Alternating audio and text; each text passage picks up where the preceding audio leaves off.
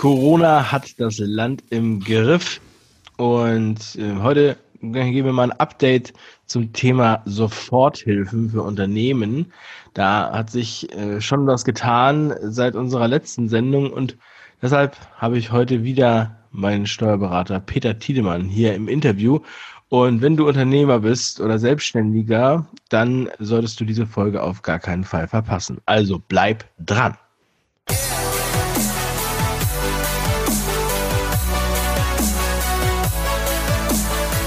Ja, heute reden wir wieder über Soforthilfen, Corona-Krise, der Mittelstand und die kleinen Unternehmen und die Startups sollen gerettet werden, nicht etwa mit Lockerung der Maßnahmen, sondern mit Subventionen.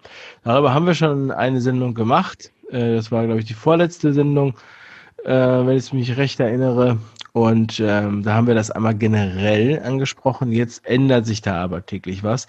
Deshalb habe ich hier meinen Steuerberater Peter am Telefon. Peter, hallo erstmal, schön, dass du wieder dabei bist. Guten Morgen. Ich hoffe, es geht dir gut. Und yep. ähm, ja, sag doch mal, du hast es mir ja gestern erheblichen Unterlagen zugeschickt äh, von der von der Steuerkammer äh, Niedersachsen, glaube ich, hieß es. Ja, richtig. Mal, was hast du mir da geschickt? Was ist passiert? Was müssen wir wissen? Ja, äh, im Vergleich zu dem, was wir im letzten Mal besprochen haben, da hatte ich ja noch angedeutet, dass die Unternehmer, die diese Soforthilfe haben möchten, ähm, vorrangig auch ihr eigenen oder ihre eigene Liquidität, ihre eigenen Mittel, ihr Privatgeld zur Verfügung stellen müssen, bevor sie überhaupt in den Topf hineinkommen, um dort auch herauszubekommen. Ähm, das hat man jetzt dann bundeseinheitlich geändert. Die Förderrichtlinien sind äh, aktualisiert worden, die erst von den Ländern aufgebaut worden sind, sind jetzt vereinheitlicht worden mit denen des Bundes. Und da ist es eben halt ganz, ganz, ganz entscheidend äh, wichtig zu wissen, dass jetzt äh, die Antragslage nochmal vereinfacht wurde und dass es eben jetzt nicht mehr notwendig ist, seine eigenen liquiden Mittel erst vorrangig anzufassen. Okay. Das heißt, ähm, es ist jetzt wirklich so, dass ich das relativ leicht beantragen kann und äh, keine großen Nachweise erbringen muss. Ähm, und ja. Ist es so? Oder wie, wie, ja, wie läuft ja, das jetzt ab? Also ich also, muss, oder ich muss nur privat nichts zeigen.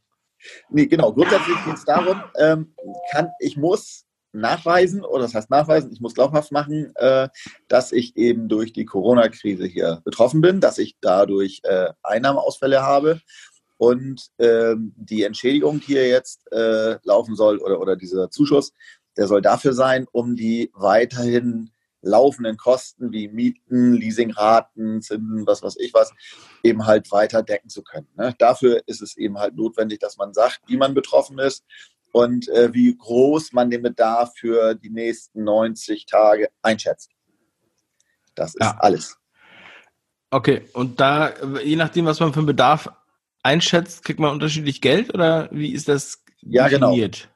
Genau, danach kriege ich unterschiedlich Geld. Bin ich ein Unternehmer mit 0 bis 5 Arbeitnehmern, wie gesagt, 9000 maximal möglich. Bin ich äh, jemand mit bis zu 10 Arbeitnehmern, kriege ich ja maximal 15.000 Euro und da muss ich eben halt selbst angeben, wie hoch man äh, seinen Bedarf einschätzt. Gut, also das klingt ja schon mal wieder sehr viel besser. Äh, und alle Anträge, die jetzt quasi vorher gestellt wurden, die werden jetzt dann nochmal angepasst oder was? Oder die Leute, die jetzt vorher ihr Privatgeld ausgegeben haben, damit sie da Geld kriegen, die äh, gucken jetzt in die Röhre, oder? Ja gut, Sie, Sie können jetzt noch einen erweiterten Antrag stellen. Wie gesagt, äh, bisher war es ja grundsätzlich eher möglich, einen über die sogenannte Landesförderung, so nenne ich sie jetzt mal, äh, zu stellen. Und die kann man jetzt nochmal ergänzen um die Bundesförderung. Ach so, also, äh, also ein Teil von den 9000 Euro kommt vom Land und ein Teil vom Bund, oder? Ja, je nachdem, je nachdem was für ein Programm die aufgestellt haben. Ne? Ja. Aha, genau. okay. Also das ist auch wieder in jedem Bundesland anders. Ja, war es bisher. Jetzt ist es ja vereinheitlicht worden, ja. Aber bisher war es äh, grundsätzlich unterschiedlich, ja. Okay, ähm, und was ist jetzt, wenn ich einfach sage, ja, ich brauche das Geld und ähm, ja, aber äh, es ist eigentlich gar nicht unbedingt der Fall. Also wird das jetzt direkt geprüft? Weil mir war, wurde ein Fall mh, von einem Fall erzählt. Ich kann das natürlich nur vom, vom Hörensagen sozusagen äh, wiedergeben. Also die Person hat mir gesagt, sie hätte einen Antrag gestellt in Berlin bei der Investitionsbank mhm. und äh, fünf Tage später hätte sie schon das Geld bekommen. Also da wurde eigentlich gar nichts überprüft, sondern da wurde nur Formular ausfüllen, unterschreiben und fertig.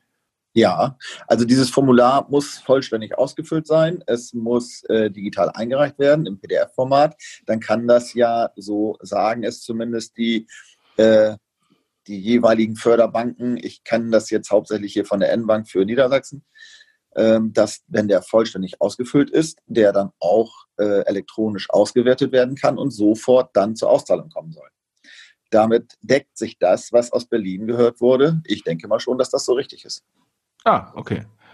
Gut. Ähm, man, also man, muss ich dann, man muss, muss, man dann, dann doch schon mal ein bisschen mehr angeben da. Muss man da auch einen Kontoauszug hinterlegen oder, ähm, äh, oder was heißt Kontoauszug? Nein, nein, nein, nein. Äh, es ist eine Spalte da, wo man sagt, äh, wie hoch man seinen Bedarf einschätzt. Ähm, es wird unter Umständen nachher ein Liquiditätsplan noch äh, notwendig sein, der nachher gesagt wird, schauen wir doch mal, äh, inwieweit jetzt die Förderung tatsächlich notwendig war und zu viel ausgezahlt ist, es dann zurückzuzahlen. Da steht auch in dem Antrag so drin. Äh, letztlich aber muss man ja erstmal eine, eine Planung oder eine Vorabschätzung selbst abgeben. Deswegen kann das natürlich dann auch, bin ich der Meinung, wenn man es irgendwie darstellen kann, vollständig ausgenutzt werden. Man müsste nur nachher wissen, Mensch, wenn ich nicht an die 9000 Euro beispielsweise rankomme, dass das nachher nur ich, eine Deckung von 7000 Euro notwendig war, dass man dann 2000 zurückzahlen muss. Ne? So kann ja. das laufen. Okay. Und ähm, muss man da für eine eidelsstaatliche Erklärung abgeben? Ja, es sind mehrere Haken zu setzen. Ja, ja, ja, ja. Man, man erkennt quasi die ganzen äh, äh, Richtlinien und, und Schutzbedürftigkeiten des Staates an.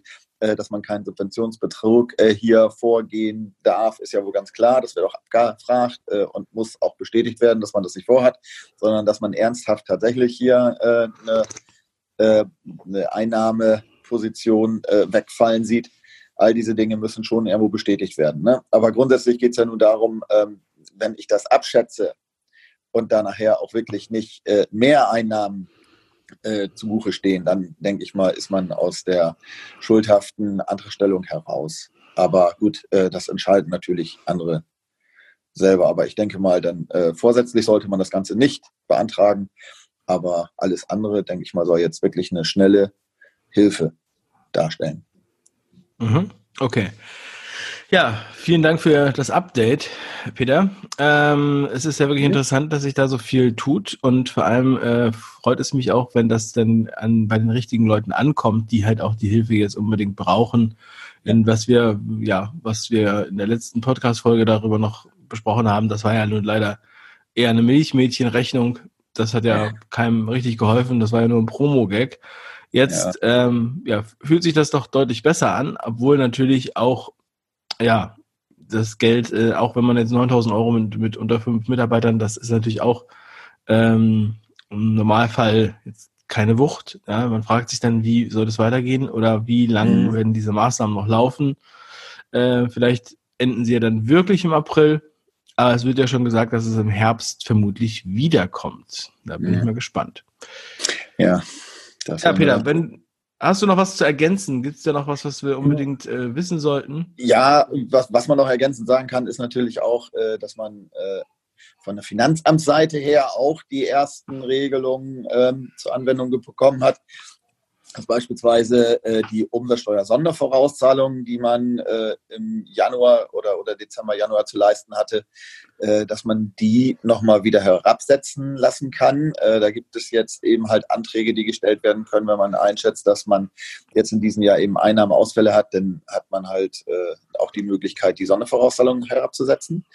Ähm, des Weiteren gibt es jetzt mittlerweile auch noch beispielsweise eine Entschädigung für Eltern, die äh, weil sie auf ihre Kinder aufpassen müssen, nicht zur Arbeit gehen können. Dann ist das nach Grundlage des äh, Infektionsschutzgesetzes jetzt möglich, dass sie auch eine Entschädigung von 60 bzw. 67 Prozent ihres ausgefallenen Lohns, den sie dann nicht mehr bekommen, äh, über den Arbeitgeber wieder bekommen können. Und so wirft man hier überall noch so ein paar kleine Dinge rein. Ne?